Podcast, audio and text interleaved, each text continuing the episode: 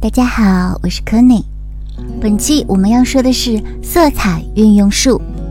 我经常会收到一些同学们来提问，说怎么样才能够快速的掌握关于色彩方面的一些技巧啦，或者是色彩的这些搭配的一些方法啦。其实我很想要跟大家说的就是。这些统统都是没有答案的事，但是没有答案不代表说就没有办法去掌握。我们还是可以通过一些适当的方法来掌握关于色彩的一些内容。想要告诉大家的就是，不要去记一个答案，而是要去掌握一种思维，而通常。我觉得我收到的提问里面，很多人可能都不认为要掌握思维，而是想要去掌握一个答案。所以说，必须要先把这个想法纠正过来。我认为，关于色彩呢，它真的不是什么能够去快速的掌握一个解决方法的。这么一个范畴，它绝对不是速成的事情。但是只要你真正的去喜欢它，你就可以运用自如，而不需要担心这里应该怎么搭配。而换了一个地方，我又什么都不会了。好，可以先跟大家来看一下我们的主要内容。关于操控方面，为什么会有操控的感觉？那么我们。主要要掌握的就是你去创造色彩，而创造色彩呢，通常又分为科学和艺术。我们平常所学的所有关于色彩的一些基础的知识呢，其实都是属于这个科学的范畴。相信大家一定在很多其他的课程里面有了解到这一块。那么我们可能会。简单的来提一下，因为这些你们有概念、有印象，所以呢就不会过分深入的去探讨。我们主要要讲的就是关于设计思维方面的一些艺术方面的一些东西，用来给大家启发和思考。那在刚刚说到的科学里面呢，我们提到了它是一种理性的捕捉技巧方法。我们必须要知道，既然你在学习色彩，或者说你并不是对色彩很有概念，那么为什么要去学习色彩、了解色彩呢？还有，究竟是谁在决定配色呢？我们也要知道，色彩它可以给我们讲故事。那么。他到底是怎么做到这一点的呢？还有就是大家非常熟悉的色彩心理学，还有我们每年都会关注的关于设计领域的一些色彩的趋势，比如说春夏色啦、年度色啦、秋冬色啦等等。还有呢，就是色彩它同时本身也是一种商品。在这里呢，我会给大家推荐一些可以帮助大家思考的书籍，你可以去看一下，如果有时间的话。那在艺术的方面呢，我们会说到，其实色彩呢又是一种神秘学。色彩呢，它是一门需要很长的时间和很多的经验才能去掌握的艺术。这也是我回答大家一开始来提问怎么快速掌握这个色彩能力的答案，也就是没有快速的这么一种答案。而我们通常所说的个人色彩知识的这么一个发展的过程呢，其实是从色彩的基础、色彩的搭配、色彩的策略，还有色彩与情感的表达。这么四个阶段来分析的。那么，你要是想知道自己位于哪一个阶段呢？不妨用这些东西来自己对照一下。通常情况下，当你在关于色彩的运用方面想一想，经常去研究要怎样通过颜色来突出重要的内容，或者是去区分色彩，那么你还在处于这个色彩的基础知识的这么一个掌握的这个阶段，而。第二个阶段，色彩搭配的时候呢，你就会思考一些比例问题，或者是平衡问题、布局问题，怎么来使用一些互补色啦，或者是多种颜色的搭配啦，或者是颜色的层次性啦，还有就是平衡的一些一些法则，还有就是厚重的颜色跟一些轻薄的颜色，它们的各自的处理方法。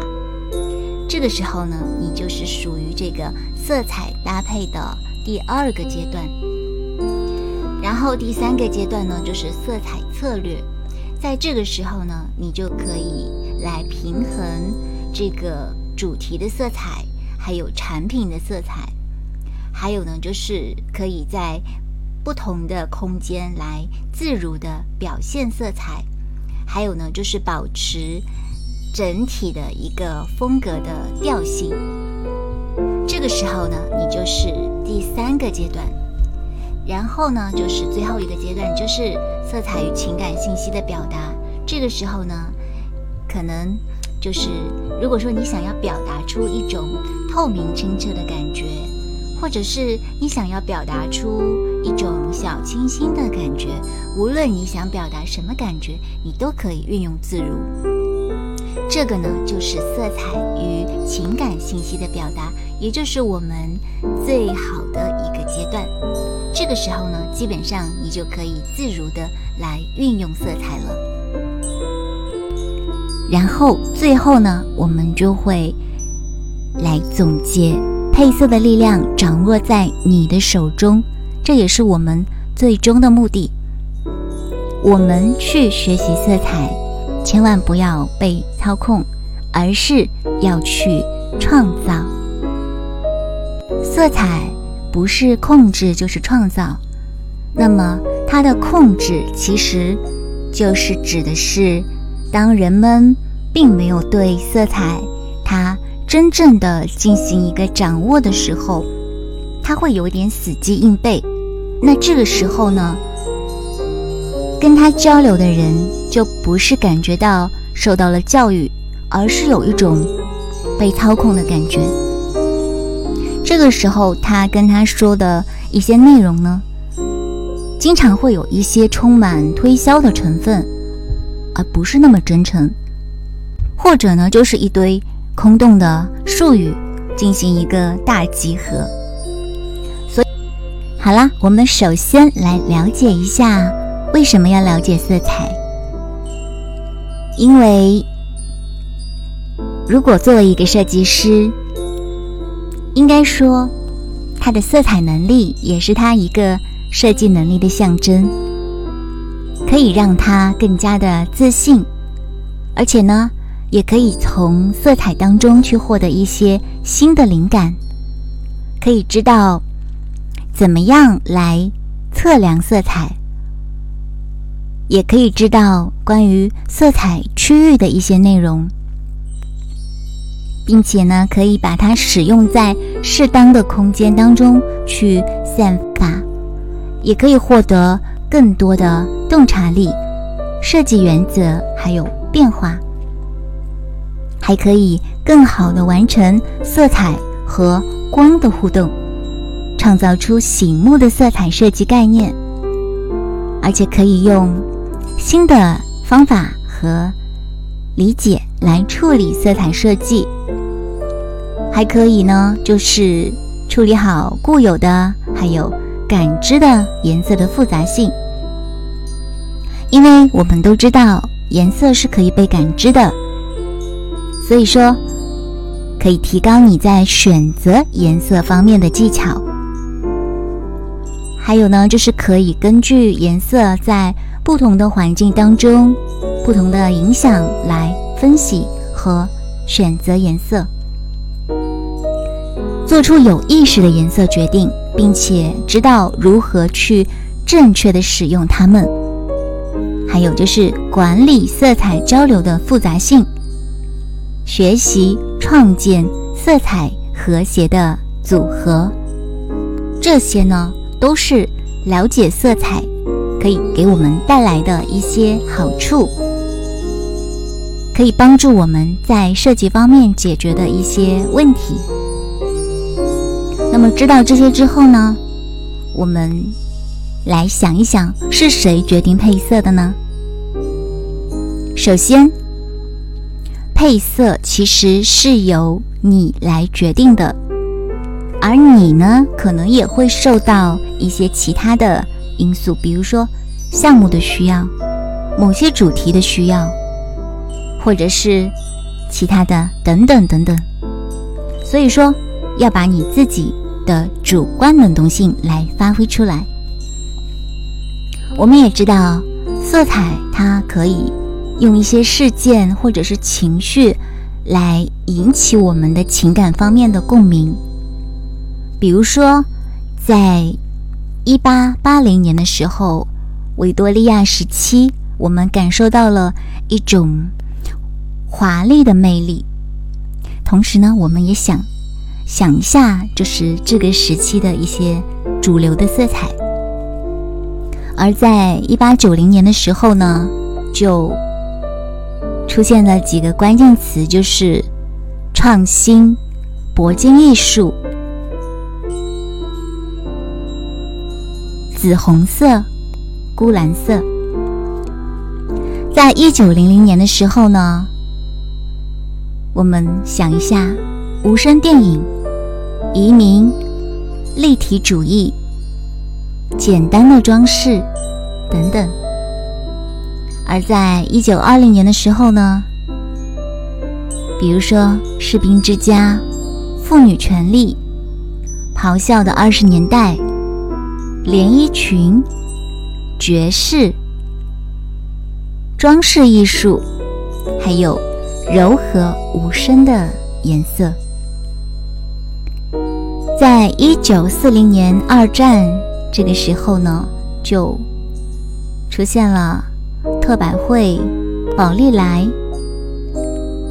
还有简单设计、乐队、电影，还有战争的一些主题。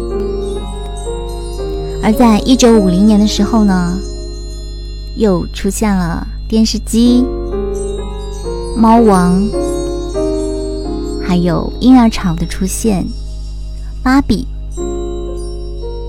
在一九六零年的时候呢，又出现了青年文化、创意、另类、时尚的混合、大胆迷幻的图案。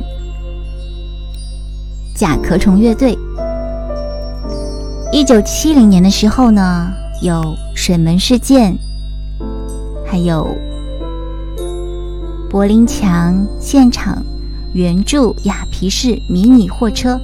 还有 MTV 迈克尔·杰克逊、迈阿密风云，还有自然光。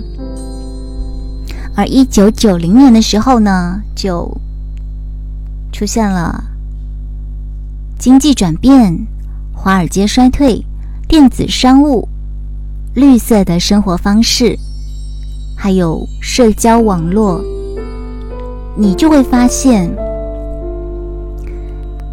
好像色彩跟我们的这些事件啦，跟我们这些已经过去的这些时间啦，都穿插在一起。色彩真的有这么大的魔力吗？是的，所以呢，很多人都觉得色彩是不可思议的。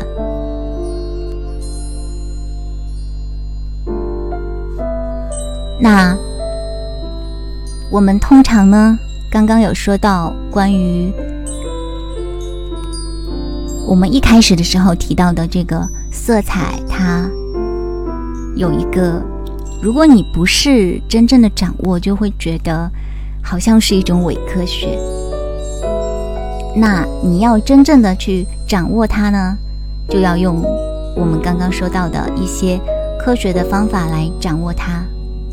我们刚刚说到了一些色彩，它可以讲故事啦，还有色彩它是其实也是一种心理学。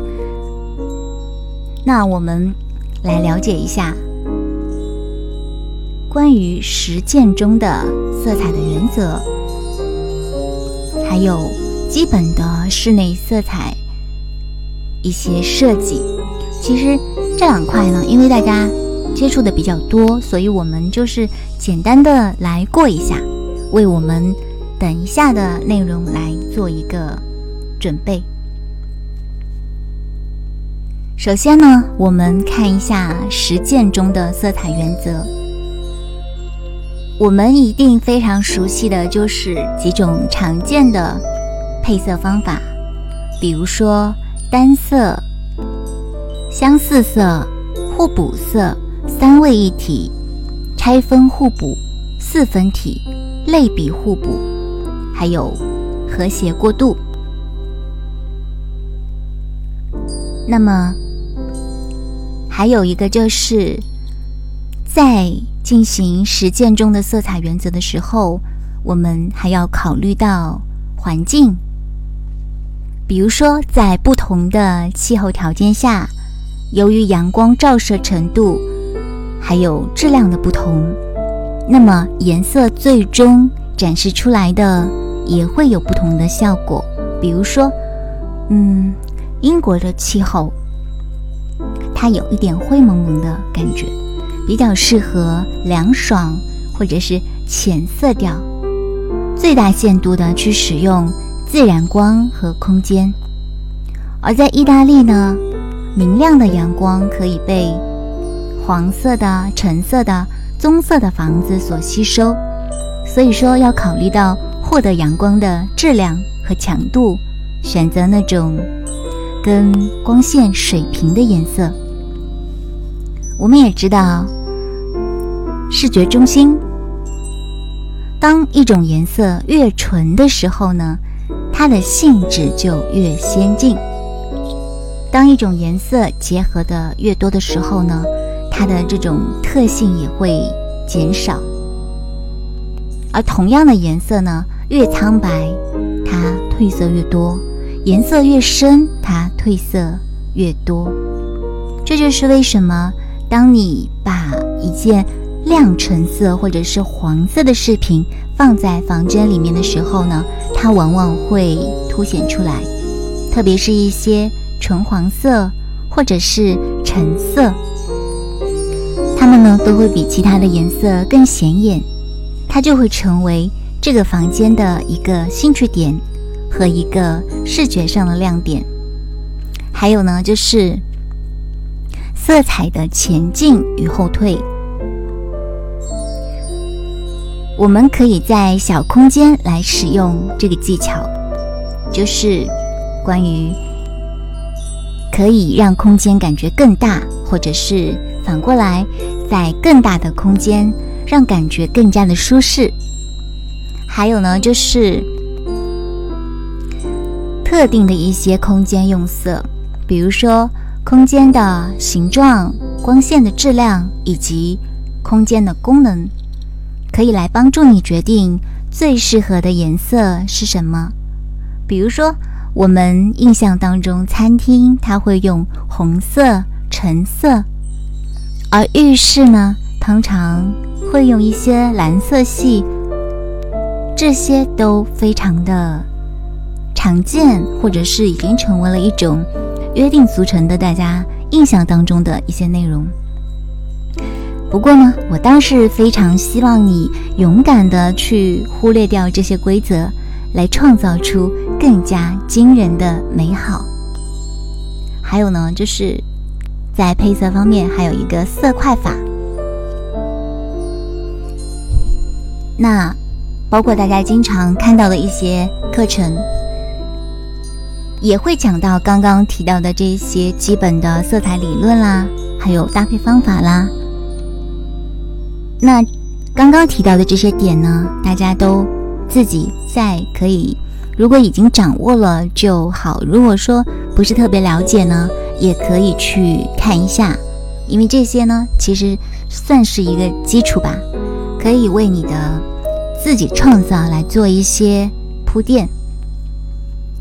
嗯，然后呢，就是我的色彩课程呢，可能会。不是走那个大家就听过的其他老师的那些内容的那个这个路线，我就是想要跟大家分享一些，就是平时的时候，可能我自己对于色彩方面的一些心得啦，或者是一些色级方面的一些发散啦，我们。都知道，如果说没有光的话，颜色是不存在的。颜色呢，就变成了没有物质的一个存在，它只是某些神经组织在光的作用下产生的感觉。所以说，光和视觉器官，它们引起了颜色的存在，而颜色和心理呢？非常的密切。刚刚我们就有提到色彩心理学，那我们也来过一下这个内容吧。比如说，我们都知道蓝色它会传递积极的自信和安全感，经常被用在商业或者是交易方面的这些领域，比如说像银行啦、办公室啦、公司啦，都会常常用到这个颜色。还有呢，就是蓝色，它代表着冷静舒缓。如果说它在天花板上呢，就会让我们想到天空。如果说单独的一个蓝色呢，可能还会被用在柱子或者是家具上面。而蓝光装置呢，也是户外一个最有效的设施之一。再比如说黄色，黄色给我们的感觉呢，就是。很乐观、好奇宝宝、明亮，或者是很愉悦，它会经常被用在一些商场啦、餐厅啦，来获得一些人们的瞩目，因为它有一种开朗的这么一个特征，所以说它可以大面积的来运用在空间上面，而且也不会觉得很强烈。通常呢，它还代表着友好。还有古灵精怪，所以说它也会经常被用在儿童空间，比如说像托儿所啦、幼儿园啦，散发出一些嗯，让空间变得非常活跃的光泽。而一些马卡龙色系的一些淡黄色或者是浅色调的黄色呢，就可以看起来非常的清新平静。那我们。再看一下红色，红色呢，它是传递活力、兴奋和冲动，因此呢，它经常被用在商业场所，像一些快餐店啦、商店啦。但是它会有一种强迫性，它会有一种消费的欲望。我们刚刚说到红色，它可以代表激情、兴奋或者是温暖，但是也会有一种恐惧。或者是危险这样子的感觉，所以说它的使用的方式还有空间的布局，可以来进行一个改善，来让这个颜色最终的感知是可以变得更好，而不是把它的一些缺陷方面来体现出来。还有呢，就是绿色。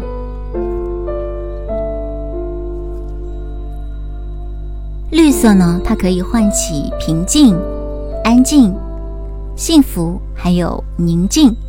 它通常会被用在一些健康和幸福相关的一些空间，比如说医院啦，或者是嗯休闲中心。在建筑上，其实绿色不是那么常用，但是绿色是一种会让人感觉很舒缓、放松的颜色。即使是那种荧光绿色呢，也会看起来比其他的荧光色要平静。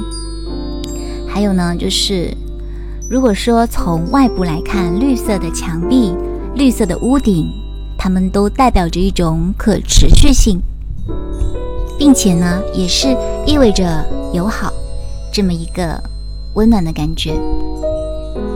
我们刚才有说过黄色，那其实跟它很接近的一个橙色呢，它也可以表现出热情还有创造力，经常呢会被用在一些创造性的环境，比如说像办公室、工作室，还有学校，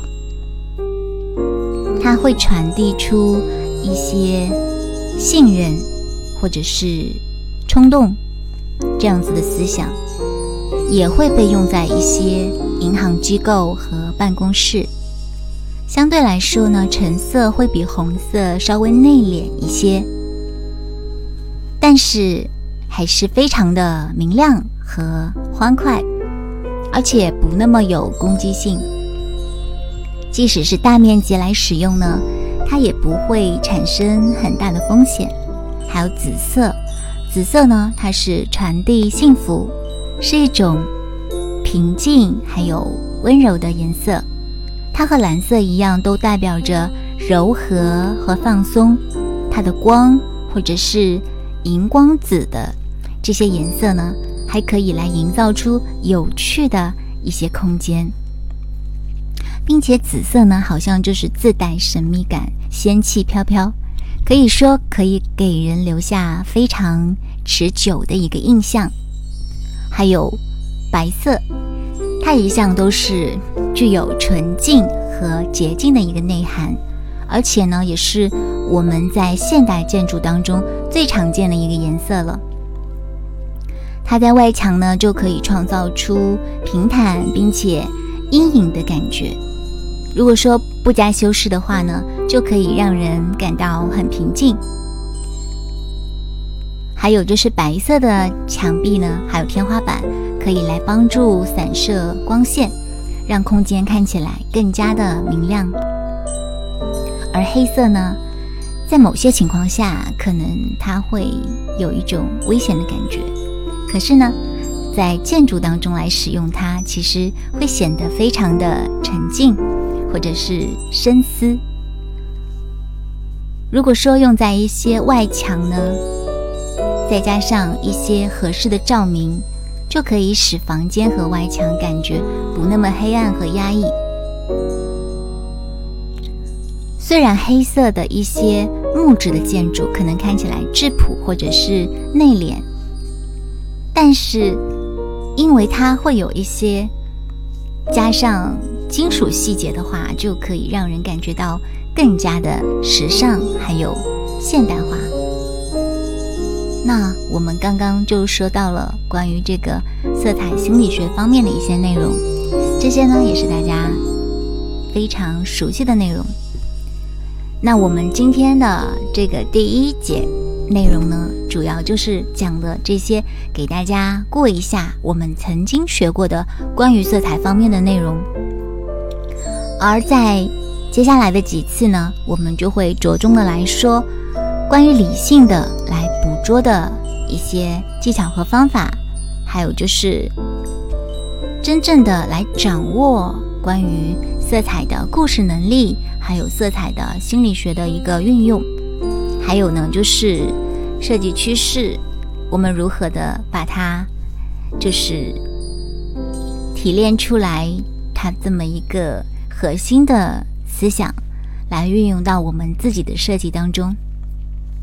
还有呢，就是，嗯，刚刚有说到会给大家推荐一些书籍，大家可以看一下，他们就是《色彩之书》，还有《活色生香：历代色彩调色板的权威指南》，还有《色彩的秘密语言：从亚里士多德到阿尔伯斯的色彩作品选》。颜色符号与历史的关系，建筑师的色彩，立体设计中的色彩，风格资料手册。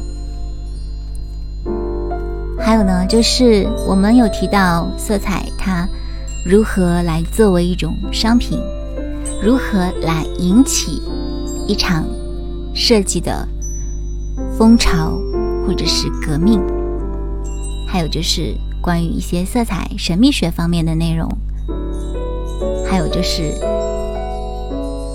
虽然说它是一门经过长时间来掌握的这么一门艺术，那我们怎样真正的把这个配色的力量？来掌握到我们的手中，怎样的去感性的理解和运用，怎样去获得灵感，还有就是怎样去做一个色彩的头脑风暴，还有就是怎样来做一个色彩的实验，还有就是怎样来利用工具来实践的进行一些配色的技巧。那么这些内容呢，就希望大家。可以继续来看一下我们的色彩运用术。最后呢，请大家，嗯，在一边回顾课程内容的同时，一边看几组我个人的关于颜色方面的设计作品，看一下是否可以给你一定的启发。好了，祝你。